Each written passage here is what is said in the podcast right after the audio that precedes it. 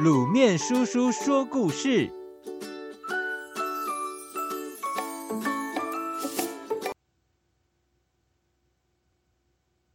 天马行空，惊奇的天马行空说故事大赛。妙妙市的广场上好热闹，这儿正在举行天马行空说故事大赛，参加的人都卯足劲。发挥天马行空的想象力，说出令人惊奇的情节。有人描述旅行到蹦蹦岛的情景。蹦蹦岛是一个会蹦蹦跳跳的岛，在岛上开车就像玩蹦蹦车。到餐厅吃饭更有趣，厨师煎牛排时，牛排就在平底锅上蹦蹦跳，放到盘子送往桌上一样也蹦蹦跳。所以，客人得拿好叉子，看准，插中牛排，才能享受美味。要是蹦蹦岛突然来一个剧烈的蹦蹦跳，牛排更会从厨房直接蹦到外头。这时，大家就一边蹦蹦跳，一边抢着，看谁能用叉子插中空中的牛排。同时，也有人说道。用棒球打鸡蛋的奇妙经历。他说：“我和朋友打棒球，打着打着，突然飞来一颗鸡蛋。我挥动球棒，没命中投手丢过来的球，却命中鸡蛋。啪一声，鸡蛋破了。没想到里头飞出一只小鸡，还咻的一声飞到天上。大家都觉得很好玩。”全跑去家里的鸡蛋拿出来打，打呀打呀，一只小鸡，两只小鸡，之后满天都是小鸡。天马行空的想象，像急流漩涡一样，把听众全吸了进去。一直到所有参赛者都说完了，听众还没能从漩涡里游出来呢。主持人走上台。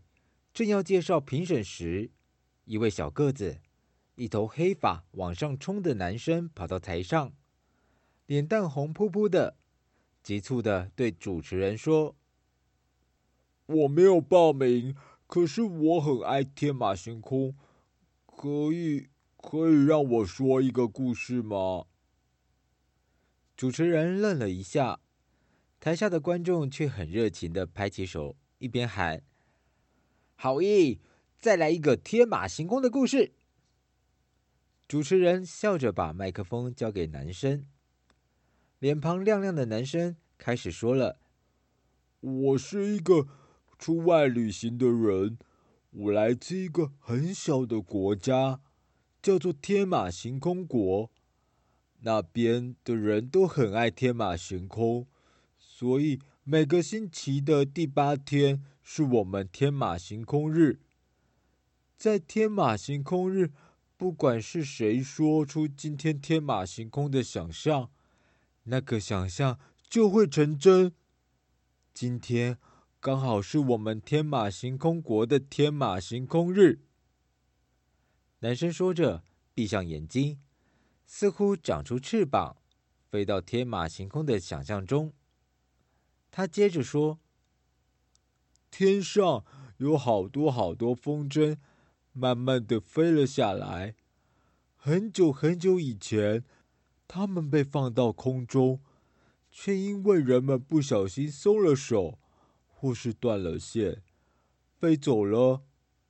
高高的空中有一个专门收集断线风筝的地方，只要在那里待上三百三十三天，风筝。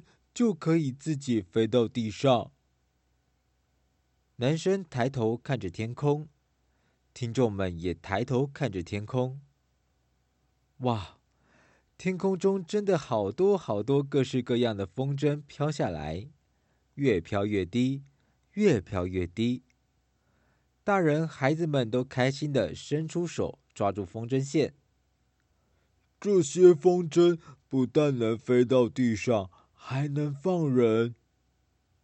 男生抓住了一只老鹰形状的风筝。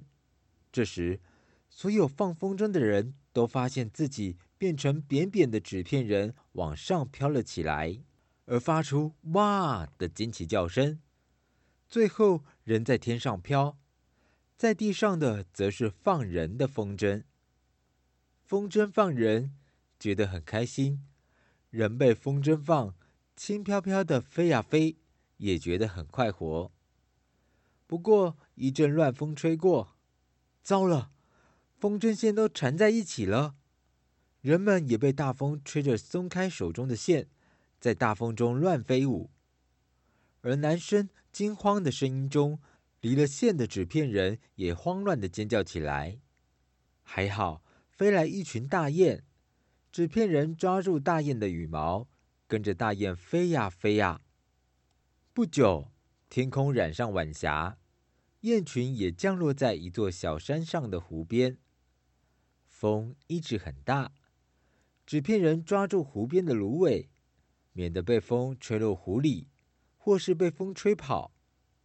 湖边不远的地方就是一个斜坡，往下看可以看到妙妙市在山下不远的地方。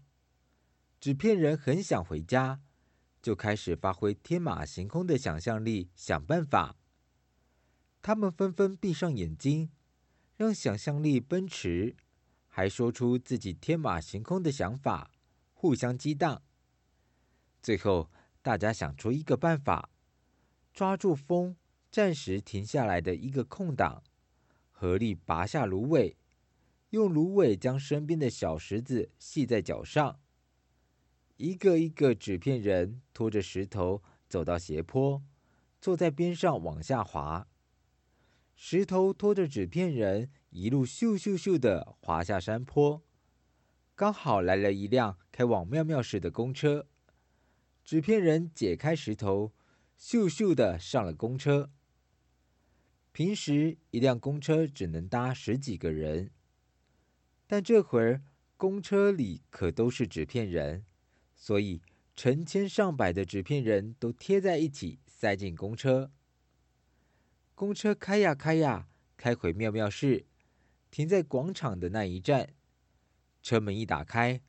天马行空说故事的纸片男孩最先飘出来，一出了公车，大家又恢复了原样。变回原样的男孩跳上舞台，其他的纸片人也都在一出公车时一下就恢复正常。男孩向大家深深鞠躬，然后跳下台，很快就不见了，留下一大群经历了天马行空冒险的人，一边惊叹。一边向别人确认，刚刚是不是真的？我是不是做梦了？如果有一天你看到一个个子小小、一头黑发往上冲的男生，脸蛋红扑扑的，很兴奋的要跟你说起天马行空的故事，喜欢冒险、爱天马行空的你，就可以跟着他一起天马行空的冒险去喽，小朋友。十二生肖中排行第七的是马。工业革命以前，马是人们载重、拉车和作战的主要工具。同时，由于马的体型优雅高贵，人们常把马做力与美的代表。马很合群，但彼此间又有很强的竞争心理。赛马所利用的就是马的这个特性。